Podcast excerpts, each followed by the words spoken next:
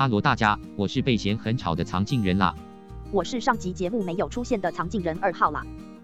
藏镜人，听说你前几天去吃了一家还不错的日本料理餐厅。对啊，CP 值很高，下次有机会带你去。这样我就很好奇了，你视力不好，要怎么到这家餐厅？想知道吗？那就回去听上一集的内容就知道啦。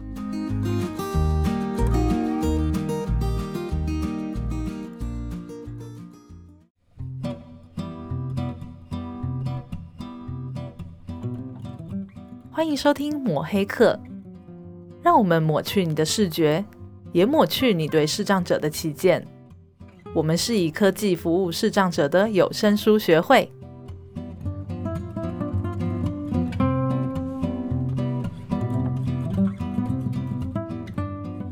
下一个也是真的是很多人问的问题哦，就是画面跟颜色的问题，我就把它合并在同一个类别里。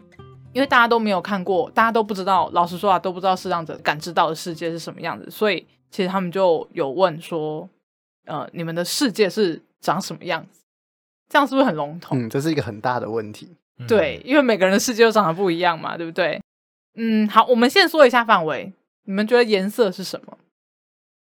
我觉得这个就是学长，毕竟可能呃从小就是视障嘛，所以可能这一块学长你说说看。最一开始我有提到，其实我目前的视力状况是还有能够分辨色觉的状态，嗯，所以其实严格讲起来，我就是有视觉上色彩的经验。所以问我说，呃，对于色彩的想象或定义，其实就，嗯，我是觉得跟可能明眼人比较一样，就是。反正你什么颜色过来，我我就是就大概是这个颜色嘛。哦、那你什么颜色过来，我就什么颜色。对，那呃，对于如果是可能他全盲的部分，或者是说他可能先天就是没有视觉的经验的话，那他可能就会听人家说啊、呃，比如说蓝色，可能有人会觉得说蓝色是忧郁啦，然后红色是热情，这种对颜色上的一些。想象力，他就会这样认为。嗯，嗯嗯，但是对他们来说，可能就是颜色嘛？对，呃，应该说，我觉得比较偏向于是一种想象跟概念，对，对一种概念的感觉。对，对嗯，而且延伸说一下，其实刚刚有提到很重要的视觉经验这件事情。呃，很多的那个就是说先天的视障朋友，他可能，呃。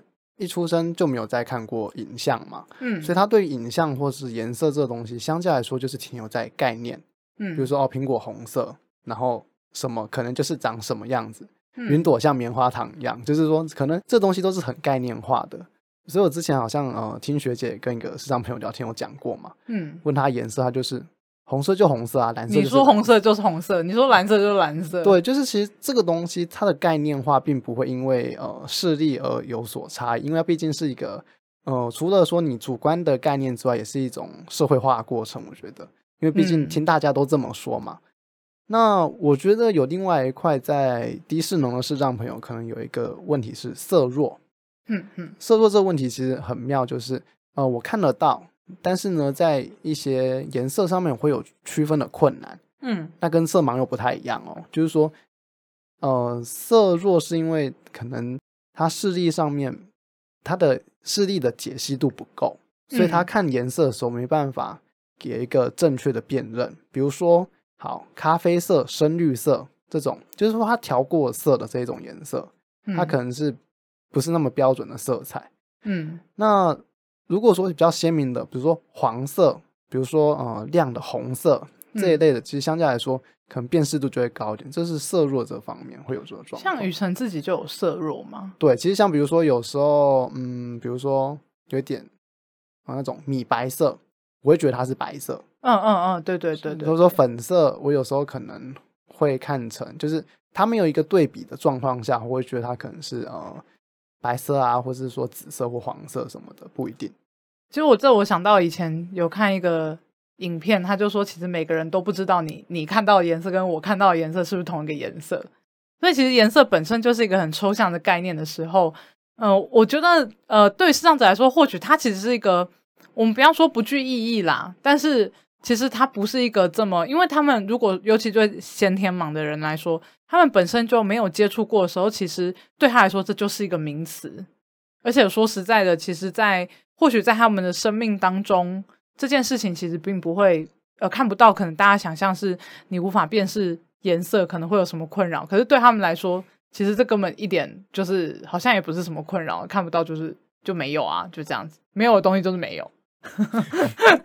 这种感觉好，那诶，有一个问题，我觉得很有趣，我自己也很好奇，就是对朋友的外表会有想象的画面吗？这点我先问一下，跟我特别要好的前辈好了。呃，这么说吧，就是因为我是后天视障嘛，那我当然会有刚刚我们所提到的视觉的概念。嗯、那所以说，我们今天可能。刚刚讲听到某些声音的时候，会有一些想象，嗯，就是大概想象，嗯、比如说听到这个人声音，哎，他大概的特质，就好像我们接电话都会去想象一下，对对对对对。嗯、那那比如说好，比如说学姐好了，呃，嗯、我就是他，可能我们 Line 啊 FB，我看到他的大头贴，哦，大概知道，就是放大之后，我知道哦，他这个人长大概样子是什么，嗯嗯嗯。那比如说呃，阿贝好了，阿贝，阿贝，通灵阿贝，对 他现在打哈欠，不是打喷嚏啦。好，就是说，嗯、呃，像。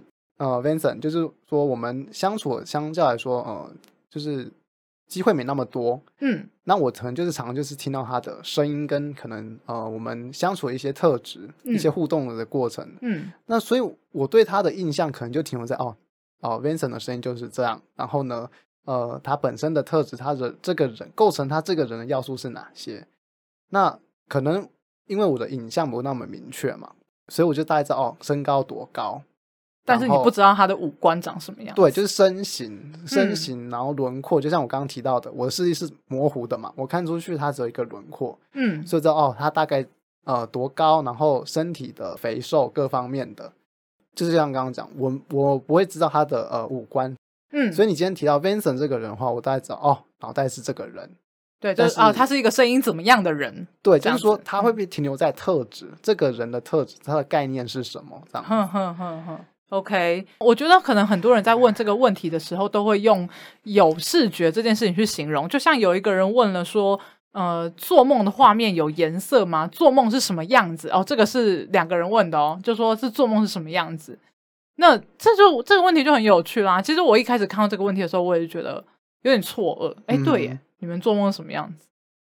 我我现在可能不方便啦，因为不方便回答这。但是我以前跟我朋友聊过。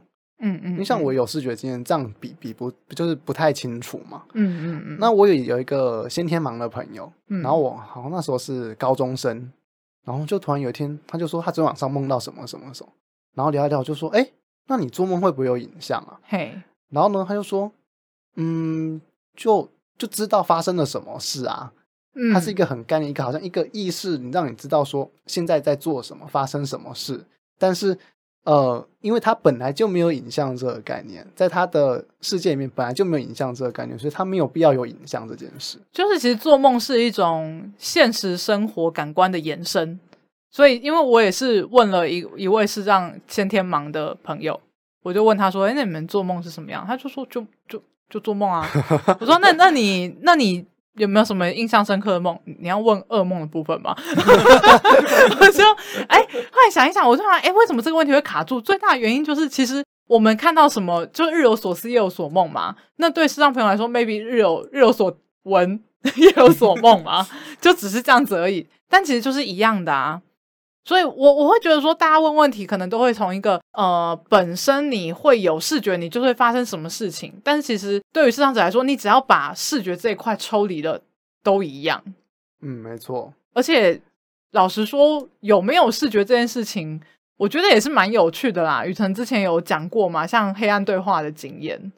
上次啊、呃，我我去黑暗对话的时候，那个是一个黑房嘛。那这个经验其实就我们常常呃，除了就是你有进到黑房的经验之外，比如说平常有时候停电啊，或者是刚好没有灯光的时候，那这种感觉其实虽然说我现在还有视力，那我就会突然好像就是呃更理解，就是说我虽然说已经对视障朋友有一定的认识了，但是反而我进到这样子的一个呃就是完全黑暗的一个经验的时候，我反而会也是会一种新奇的感觉，就是哎，原来是全盲是这个感觉。原来比如说全盲今天。呃，在室内移动是这个感觉，这让我想到前一阵子我们男厕的灯坏掉。对，没错，就是 原来全盲上厕所是这个感觉。对，真的，雨辰很紧张，还拿手电筒进去。我看学长真的行动自如啊。对对对，就是这个时候反而就是在这种条件下，呃，全盲的视障者又比低视能更有优势。对啊，哎，我觉得这个这件事很有趣哦，因为之前我们讲了嘛，前面的问卷其实一直不停的写不方便，不方便。哦，是对，但是其实认真想一想哦，只是这个环境对他们跟对我们相较之下，maybe 对我们来说比较方便。但是如果说今天换一个环境的话，或许其实他们是比我们更有优势的。嗯，就是一个相较相较之下的不方便吧。对啊，对啊，就是说好像这种感觉好像。我们去回头看以前的人，以前呃，我们就就就说没有网际网路的人好了，这个世代应该离我们没有太远。我们可以当然可以说现在有网络世界是非常方便的，但是其实我们也只是比以前的人方便。但是以前的人活得不好吗？其实他们也就这样活过来，然后生下了我们啊，对不对？就是生活方式不同，对，只是选择了一个不同的生活方式，但并不代表说就是。哦，绝对是呃弱势的、不方便的，他们没有办法自理的，没有这种事情，他们只是选择了不一样的方式而已。嗯，而且的确，这个弱势跟障碍或许也是比较出来的。嗯，当然，呃，就是说每个人会有自己辛苦的地方，只是说大家的程度不太一样。嗯哼，对，对啊，像我就觉得学长这样过很开心啊，我是真的很想一个人在外面住，我就好羡慕他哦。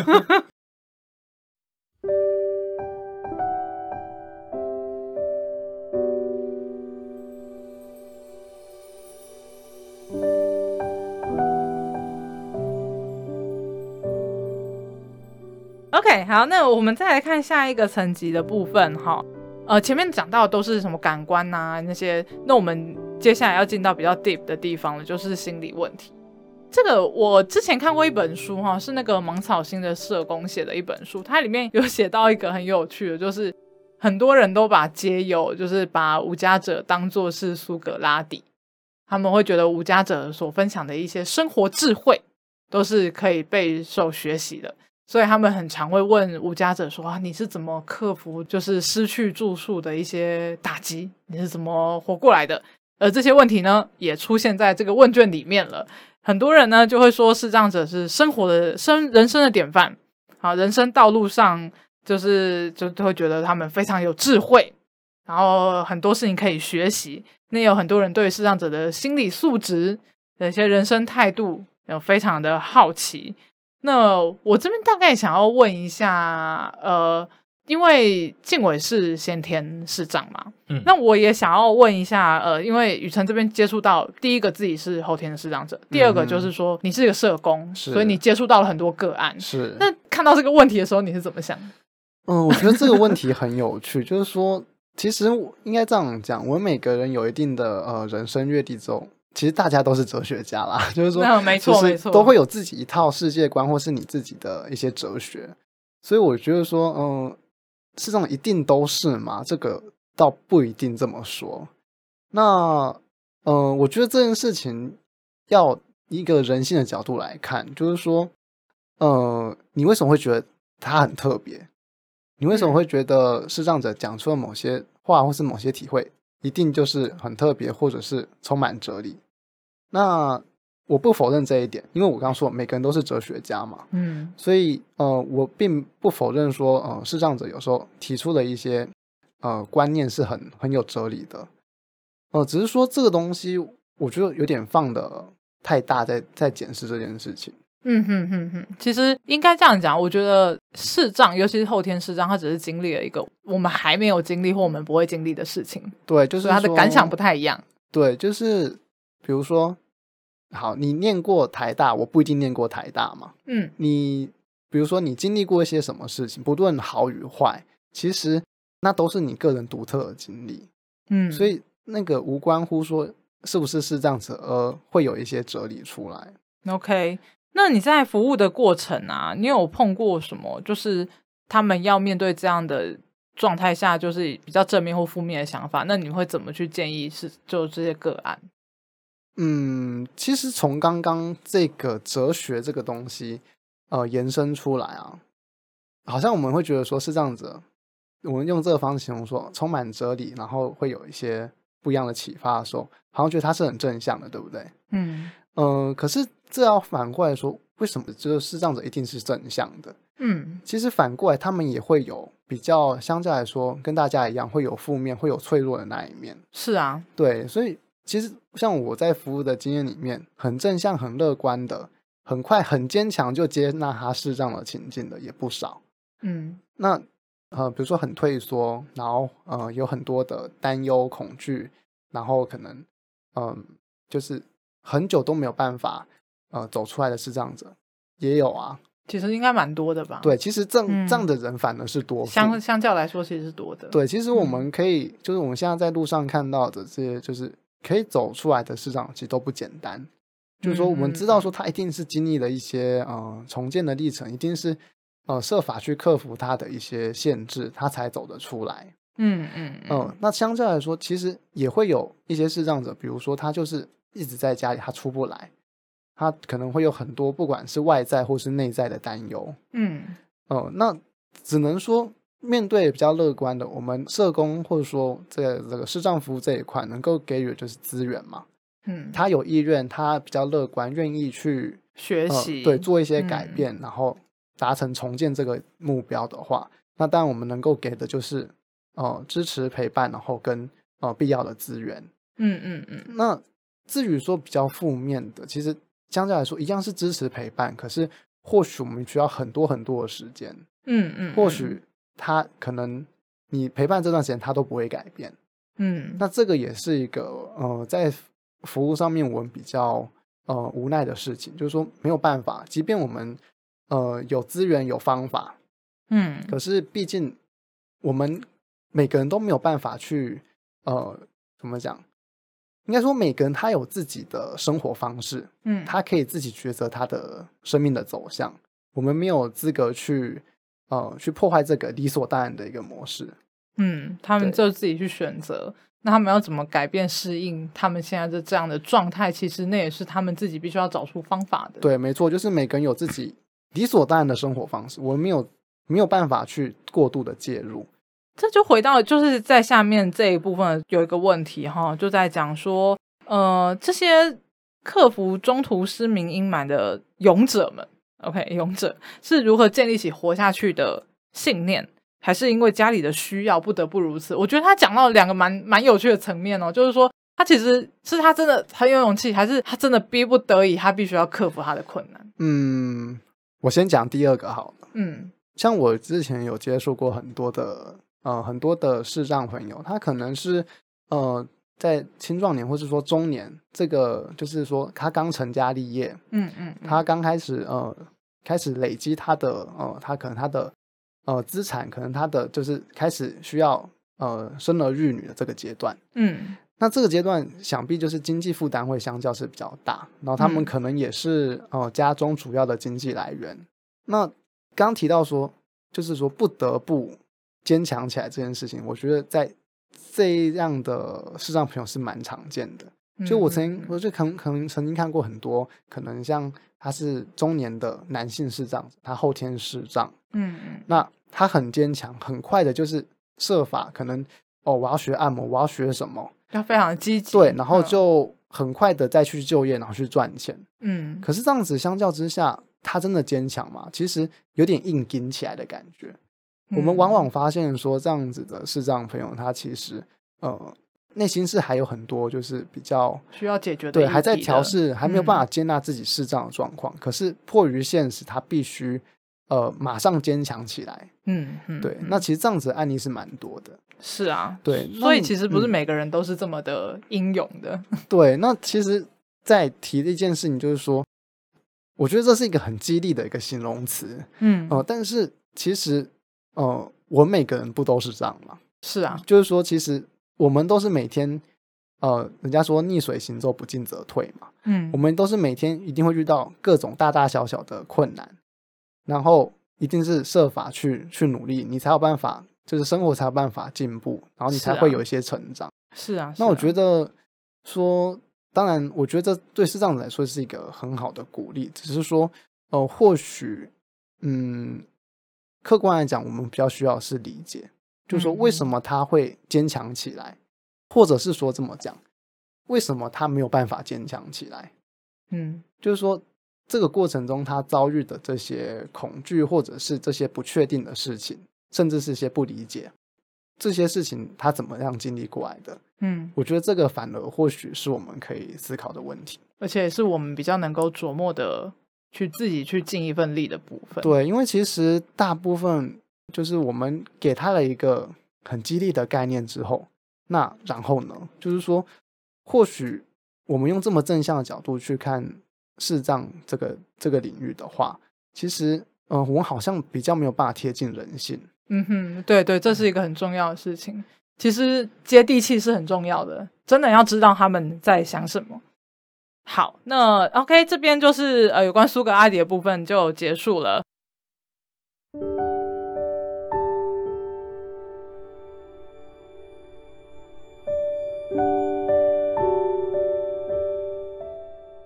好，再来呢，就是有关于大家一定会提到的工作的部分。工作就很有趣啦，因为大部分的人全部都写按摩，按摩按摩按摩液按摩液，然后一定做按摩，而且还有说啊、很好奇你们按摩技巧是怎么学的啊？按摩技巧好不好？很想跟你们讨教一下按摩的技巧啊。好，那很有趣的就是在座的两位呢，他们从来没有帮我按摩过，他们他们都不是做按摩的，是视障者，他们不是做按摩的，所以呢，诶，我想先了解一下，就是为什么。视障者第一件事情，我们都想到按摩。嗯，这是有一个历史脉络。嗯，当然就是详情呢，可能会多少少不同的人去描述，会有一些些差异。那就我所知，呃，应该是从日治时期开始。嗯，那日治时期主要，呃，当时的视障者主要从事的是针灸嘛，因为可能传统上我们都觉得说视障者的触觉比较优势，所以在针灸啊、经穴这方面的。呃，嗯、这种技艺对视障者来说就是可以比较擅长，然后对他们来说也是比较能够掌握的事情。嗯嗯嗯。可是，在日治时期呢，台湾的视障者毕竟跟就是还是会跟日本，随着日本人有有一些区别嘛，所以当时台湾的视障者是比较偏向走按摩这一条路的，是对按摩啊、推拿这一类的。嗯，那而后就是进到就是现就是近代啊，其实呃慢慢这样发展下来，我们其实多数看到视障者都是以按摩居多，按摩的这个工作为主，然后可能有些部分是在做音乐工作嘛，嗯，然后近几年可能开始，呃，视障者电脑比较擅长之后，开始就是衔接到像呃一些文书工作或是电话客服这样子，是是是，对，那其实大概一个发展的脉络是这样。哎，我这边其实有点想要聊聊，就是我想问一下学长，嗯，学长。呃，我这样问可能有点不太对，但是我想问一下，嗯、你有没有被逼着要去做按摩过？其实没有、欸，哎，就是，嗯、呃，也就是说，在你选择就业的时候，其实已经有很多的选项给你了。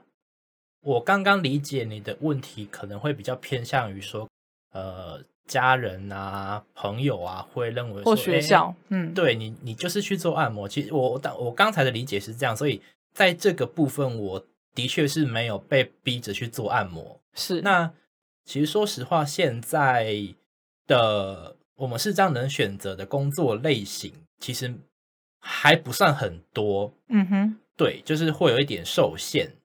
嗯，所以就是呃，这部分就是看你可能当时你呃，一方面是取决于你找工作的方向啦，嗯，或者是说可能当时呃，你遇到的职缺的类型。嗯，而定说你就是之后的可能发展方式，或者是你像像我现在就到这里，对，嗯嗯，嗯，那我就当初是怎么是就是来这边上课嘛，对不对？对，当时是我有个朋友，他就看到呃学会这边有一个职训的课程，嗯，那他就跟我讲，那我就想说，哎，好啊，反正就是呃在增加电脑技能嘛。然后可能之后对于找文书行政的工作会有帮助。嗯，那来上课，嗯，对，大概一开始是这样。OK，那雨辰呢？嗯，我会接触学会这边的服务，也是主要是职训。那你当初有想过要走按摩的路吗？嗯、其实，嗯、呃，我本身也有按摩证照，是，那是可能高中的时候觉得说，哎，多少考一下，嗯。可是后来其实会发现说，像我本身体力也不算特别好，嗯，然后可能，嗯、呃，相较之下，我也可能会有想说，不是那么喜欢，嗯、呃。就是一直跟别人有肢体的碰触嘛。OK，对，那嗯、呃，这是自己的一个选择。但是的确，像刚刚说，呃，有没有被逼做按摩这件事，倒是的确是没有被逼。但是呃，很多的可能长辈啊、亲戚就会觉得说，哎，你有这张证照就去做啊，怎么样怎么样的，就是会推荐你去做这个事情。但他们可能不见得那么了解。OK，对，也就是其实当初因为你们可能学习按摩这件事情的资源是比较容易取得的。就一般来讲，我们在特教学校都就比较有机会接受到按摩这样的训练。嗯，那出社会之后，其实很多视障服务单位他们也有在开办这个按摩的职训。哦，蛮多的诶，其实。对，其实这个比例相较很高。嗯，可是我们也会发现说，其实不见得每个人都适合去做按摩。那我觉得刚刚讲到很重要的一点，就是你的体力其实不太适合做这件事情。对啊，其实按摩是一个很吃体力的工作。对。在可能你的手指啊，你的就是长久下也会有一些职业伤害。没错，其实因为很多视障者，尤其是后天，他可能是因为疾病的关系，所以他的体力真的就没有这么好。是他的肢体上可能要去做，就是其实按摩真的是蛮累的，不要小看这个工作。真的，有时候比如说像比如说帮帮我爸妈按摩一下，可能半小时你手就很酸，你知道吗？对，所以。刚刚我也是开玩笑，因为其实我们我们办公室，我我当然知道，我记得学长也有证照嘛，嗯嗯，对啊，但是其实我们不太会把这件事情拿出来，是因为呃，老实说啦，就是我觉得按摩这件事情是有些人也是很抗拒肢体接触的，就是像雨辰这样子，我觉得我们是可以选择嘛，我们要不要去？例如说今天有些人就是很喜欢去花钱去按摩，可是有些人他就是他就觉得怪怪的，他就觉得被人家摸身体不摸肩膀不舒服。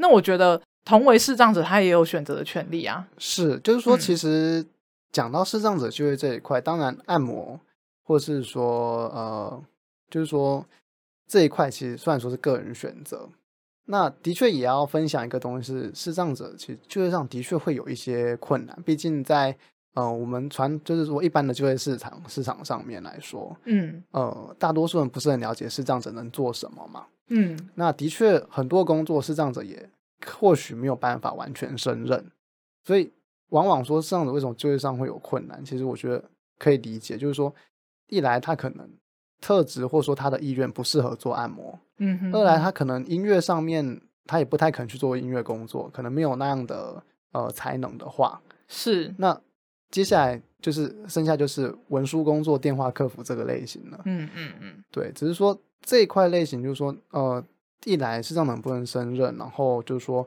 呃，雇主能不能接受，其实会反映在说我们说视障者就业的困境这个问题。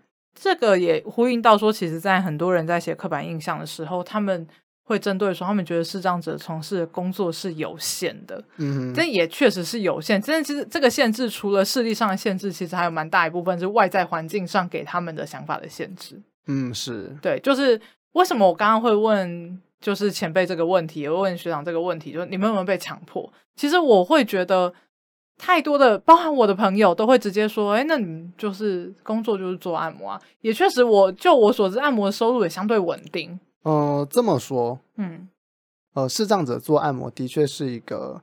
比较快获取收入的一个方式，就可以有一个稳定收入的方式。对，但是这个当然啊，嗯、就是可能像最近疫情啊，可能疫情的关系，客人会相较减少嘛。嗯嗯。嗯，那这部分当然就是不列在这个范畴里面。嗯，那其实，在这个问题，因为很多人在写这个问卷的时候，他们可能会站站在如果我以后视力退化该怎么办？那有一个问题，他就是说。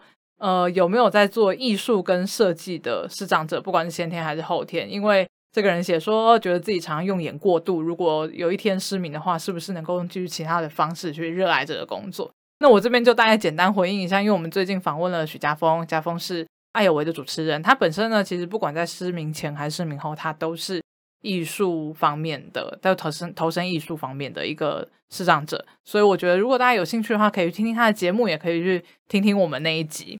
那在下一个问题呢，两位可能就不太能够回答了，因为刚刚宇辰有提到嘛，诶，是晋文还是宇辰有提到，就是后来那个最近有一些工程师是视障者。那这个是一个有点像趋势，这样就是因为电脑能力慢慢慢慢攀升了之后，其实有些视障者他们是可以胜任工程师的工作的。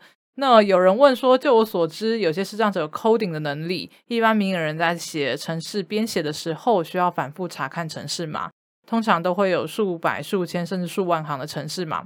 想要知道视障者在撰写城市的时候跟一般人有何不同，比如说是否会将大部分的城市码记在脑海中，而非反复查找。呃，我去问了另外一位视障朋友，他问回我一句说：“哪那么厉害，可以全部记得？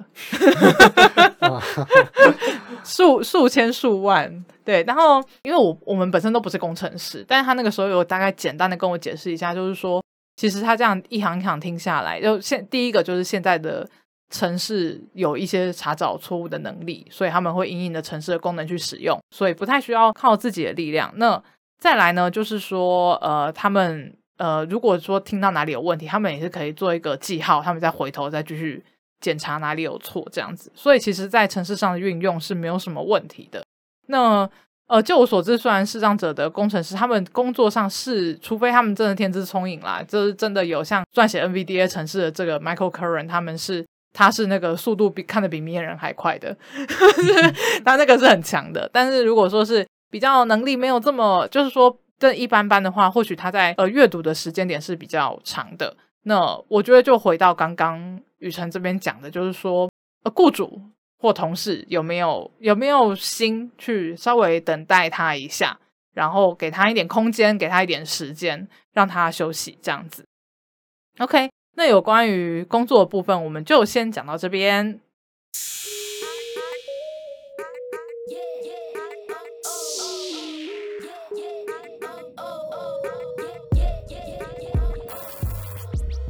哎，虽然大家最近都没有听到我在节目里面有说话，不过我一直都在哦。嗯，对，那个通灵阿北的法力一直都在啦。没错，没错。哇，这三集的 Q&A 啊，我听了都好精彩，好精彩哦，让我也很想跟大家分享一个朋友的留言。不过呢，他的留言内容是有点负能量。那我想要，呃，既然他是负能量，我也想要把它区分成三个阶段来跟大家分享。那第一个阶段，他是说有老师啊说我是装的。不然眼睛可以看得到，却说看不到黑板上写的。有老师讽刺我看不到黑板上的漫画就可以看得到。哇嘞，难道我有办法把黑板搬到我的眼前吗？哦，这个其实我们前面有聊过哈，视障者的视力呢是介于有跟没有之间。嗯，因为很多人都说，哎，他真的是全盲吗？他真的看得到吗？他其实看不到吧？但其实这个事情很难去解释的。对呀，所以。这个老师说话真的母汤母汤啊！嗯，我觉得我们真的要很有同理心。嗯，那第二个阶段的留言，他说先天全盲的视障者啊，他是没有办法像一般明眼人经过环境的学习，他就可以借由肢体动作或者是眼神等等举手投足的表达情感，或是愤怒、不高兴等等的情绪，所以相对是很辛苦的。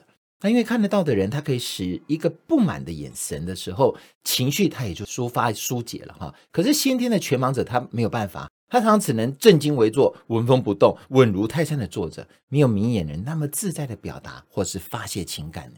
哦，这个一连串的成语，嗯、我觉得我好像就是看到他坐在我前面了。对对对，对。其实我们之前访问过玉君老师的那一集啊，嗯、不知道大家还记不记得哈？就是视障者的沟通，其实最怕的就是他们就其他人有一些什么眼神交流啊、肢体交流啊，对啊，啊他们看不到就跟不上了，嗯、结果就很多人会觉得啊，你怎么会不知道？就会造成很多的误解，而且大家的。表情其实是一种情绪上的转折嘛，嗯、那他们就是少了一个观察的管道。对，那更不要说，其实很多人啊会仗着视障者看不到就骗他们，例如说对。呃对他们比一些什么不雅的手势啊，嗯、或者是什么眼神上的嘲笑。没错。哦，安内玛就母汤哎哎，我刚刚听了两个母汤喽，一直在喝汤有没有？对，那第三个阶段，他说，我想说，视障者的家人啊，往往是最没有办法感同身受的人。陪伴的家人是最需要有课程被引导，如何真正了解视障的家人。我可以说很多，不是为了自己，是为了无法被家人了解、尊重的视障者。谢谢你们。嗯，其实呢，我很想再说第三个母汤，嗯，就是一直在喝汤的概念。嗯、可是呢，其实我们很清楚，在陪伴的这一方，他有很多很多的压力。说的也是。那我们在服务个案的时候，其实很多时候我们是心疼的。就是今天，呃，我们之前我忘记在哪里有聊过，就是其实没有人是有心理准备是成为市长的。没有。而且也没有人是有心理准备要成为视障的陪伴者。对，没错。对，所以呢，我们能做到的，也是我们这个节目最想做的，就是让更多人了解视障者的状态跟他们的需求。那这样，我们不只是可以直接给视障者帮助，其实也是在帮助这些视障者的陪伴者。对，而且我觉得刚刚好，我们学会呢，最近刚好有一个成长的团体正在招生。那我觉得，我们这个成长团体除了是提供给视障的朋友。也特别提供给呃视障朋友的陪伴者可以加入，呃，我觉得如果你刚好有认识我们这些中途视障的朋友，或者你有这样子需要心理辅导的需求的朋友，都可以跟我们联系，请打我们的电话空里零二，台语很烂呢，我只敢讲两个，二三八九四九一五分机十，我再讲一遍哦，零二。二三八九四九一五分机十。没错，那我想要特别讲一下，所谓的成长团体，它其实是有一群呃一样有同样状态的。那我们有专业的心理师会带一些领导。那如果您对我们的课程好奇的话，也都可以看我们的脸书还有 IG。那我这边呢，也要广告一下，有关于我们这几集整理的问卷，未来还有哦，就是这些更详细的分享的内容跟分析呢，也都可以 follow 我们的 IG 或者是我们的 FB，连接都在资讯栏，不用客气，各位就用力的追踪下去吧。对，那各位如果有任何的意见想要分享，也都欢迎在 Podcast 下面，他可以留言。好，那也记得哦，要给我们五颗星的评价哦。对，爱心也好，星星也好，我都要。好，谢谢大家，谢谢，拜拜，拜拜。本节目由正成集团赞助，社团法人台湾数位有声书推广学会录制剪辑，有声书学会以科技服务视障者的 NPO。